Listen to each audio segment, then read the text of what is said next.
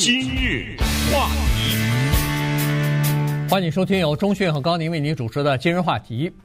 呃，现在呢，美国这个对一个呃堕胎药物到底是不是可以继续使用这个官司呢，特别的引人关注啊。这个其实堕胎这件事情已经使美国社会呃撕裂成两半了啊。这个支持堕胎的和反对堕胎的人呢，呃，都相当的呃。就是情绪化啊，所以呢，在这种情况之下，呃，社会基本上也都分成这样的两派组织啊。在呃最高法院去年六月份推翻了呃 Roe vs. Wade，就是推翻了联邦层面的的这个堕胎保护之后呢，呃，等于是把这个呃堕胎到底是不是违法，是不是可以呃下放到各个州的民众和各个州的议会。去决定了，他们认为说，不应该由法律，不应该由法官来决定堕胎的这个情情况，应该是由这个议会来决定。那好了，现在情况就又打回到这个，可能又要打回到最高法院去，让他们来决定堕胎药物的这个问题。呃，以前我们曾经讲过，在上个月的时候，这个德克萨斯州的还不能是，哎，不能说是上个月，就就是本月哈，大概就是一个星期之前。这个德克萨斯州的地方法官 Matthew 呃 McMerrick 啊，他做了一个裁决，说是现在美国呃这个非常畅销的一种堕胎的药物啊，呃禁止使用啊，而且他对 FDA 在审批的过程当中出现瑕疵、不够安全这件事情作为理由依据呢，要推翻当时二零零零年呃这个批准使用了二十三年的这个堕胎药物。那么当然他在。做出这个裁决的时候呢，留了一个一星期的窗口，也就是说，一个星期之后，就是上个星期五，是午夜十二点钟，就是最后的这个一个星期窗口的结束。那么，在这个离一个窗一个星期的窗口截止日期前五个小时呢，最高法院做出裁决来说，在审理的过程当中，还是维持现状，也就是说，现在这个药物呢，在美国继续。还是可以使用，但是呢，最高法院允许这个案子呢继续进行下去。这个药物的事情啊，我们跟大家很快的捋一下哈。二十三年以前呢，美国的联联邦食品与药物管理局通过了一个叫 Mifepristone 这么一个药，这个药呢是跟另外一个药一起吃，帮助妇女堕胎的。如果不吃这个，只吃那个也可以，但是有效率不太高。这是第一句话。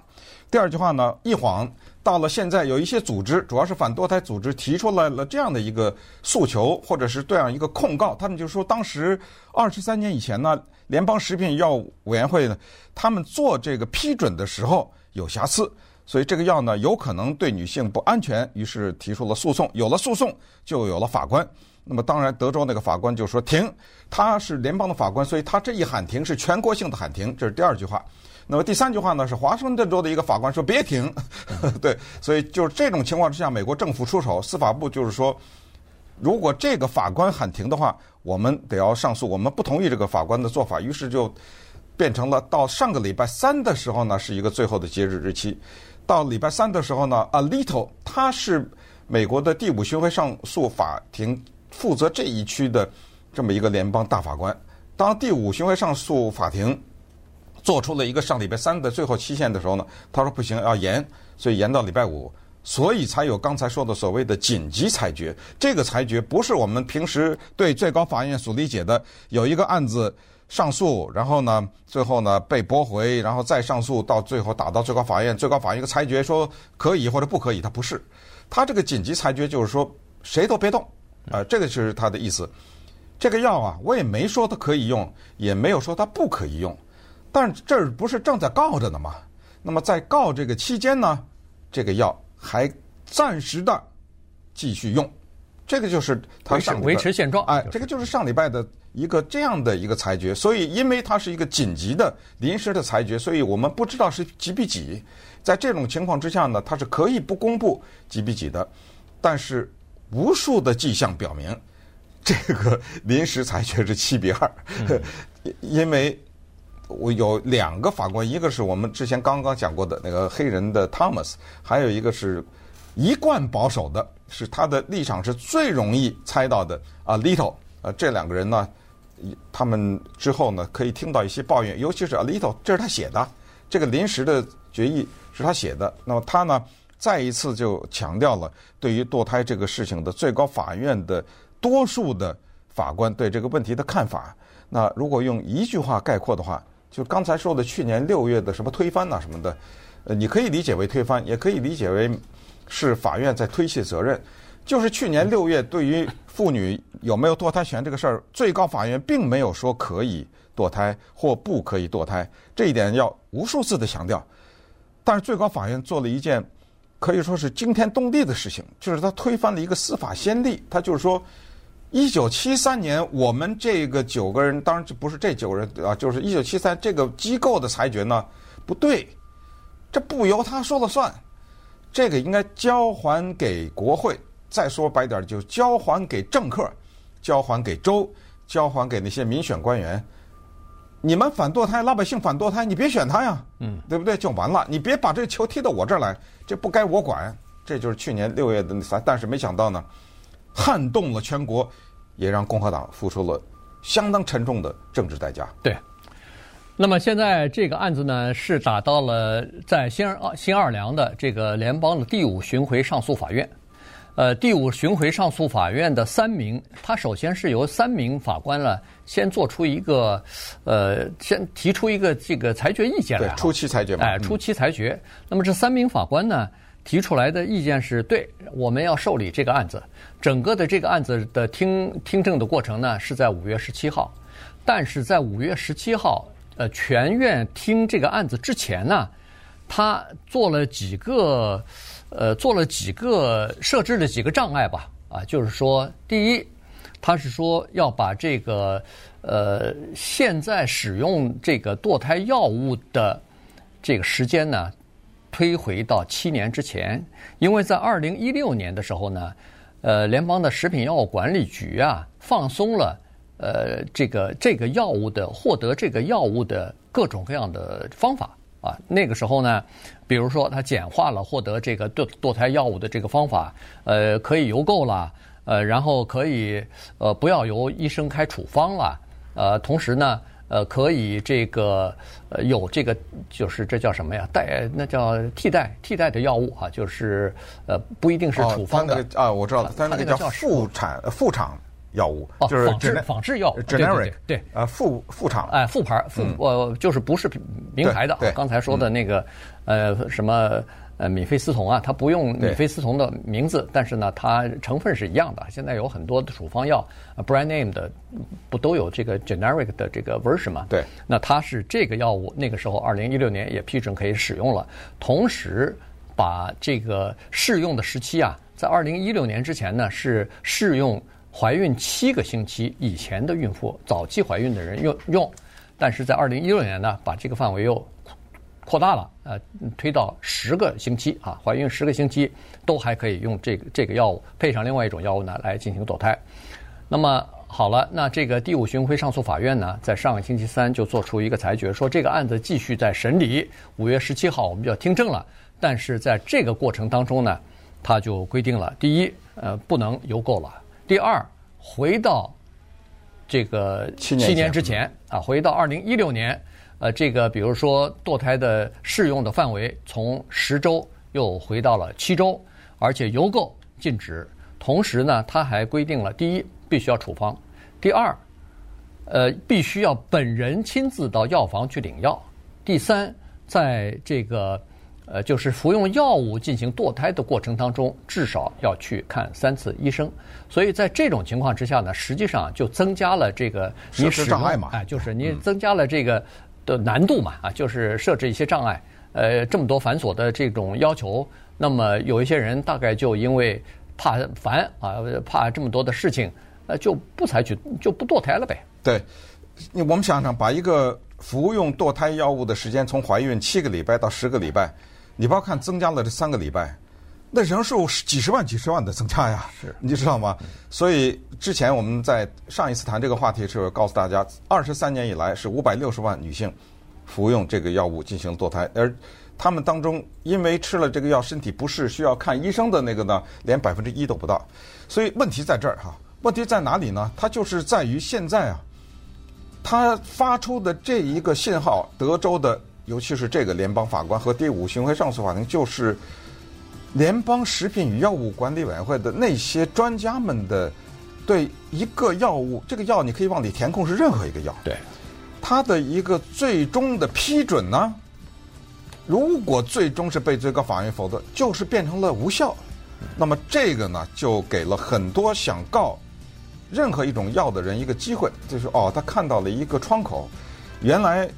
一个药物被批准了二十几年，都可以通过诉讼的方式把它给打回去。那么这样的话，我们就可以动用别的药。我只是想千万别动耳伟哥呀，这这是开玩笑了啊。这个问题啊，其实它背后呢有非常大的政治影响。那稍等一会儿，我们回到这个话题，再看一看。这个法院为什么现在是七比二呢？呃，对不对？呃，这个里面他真的有些考虑。话题，欢迎继续收听由钟迅和高宁为你主持的《今日话题》。这段时间跟大家讲的呢是最高法院啊，在上星期五晚上做出的一个紧急的裁决啊。所谓的紧急裁决呢，是他并没有呃对整个这个案子。进行任何的裁决，他只是说，在上诉期间，这个官司上诉期间呢，呃，那个在美国呃一直很就是被民众经常使用的一种堕胎的药物呢，还是可以继续使用，而且也不用使什么时钟拨回到七年之前什么的，完全就是原来是什么样，现在还是什么样。咱们等到那个上诉法院做出裁决之后啊，再看情况怎么样。但是现在基本上可以肯定，就第五巡回上诉法院不管做出对这个呃，就是对这个下级的那个德克萨斯州的那个联邦法官是维护维持他的原判，还是推翻他的原判，不管是什么样的结论，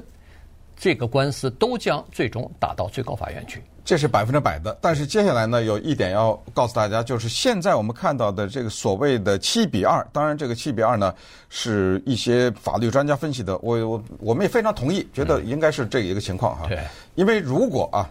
如果是反过来，就是两个反对，什么七个赞成或者七个赞成，两个呃七个反对两个赞成的话，他就不是这样的了。那这个临时裁决就就是不能用，对不对？所以它肯定呢。是有一个投票的过程，哪怕是五比四，它也有一个投票的过程。而这个投票的过程，至少告诉我们这样一个事实：就是在这九个人里面，至少有五个人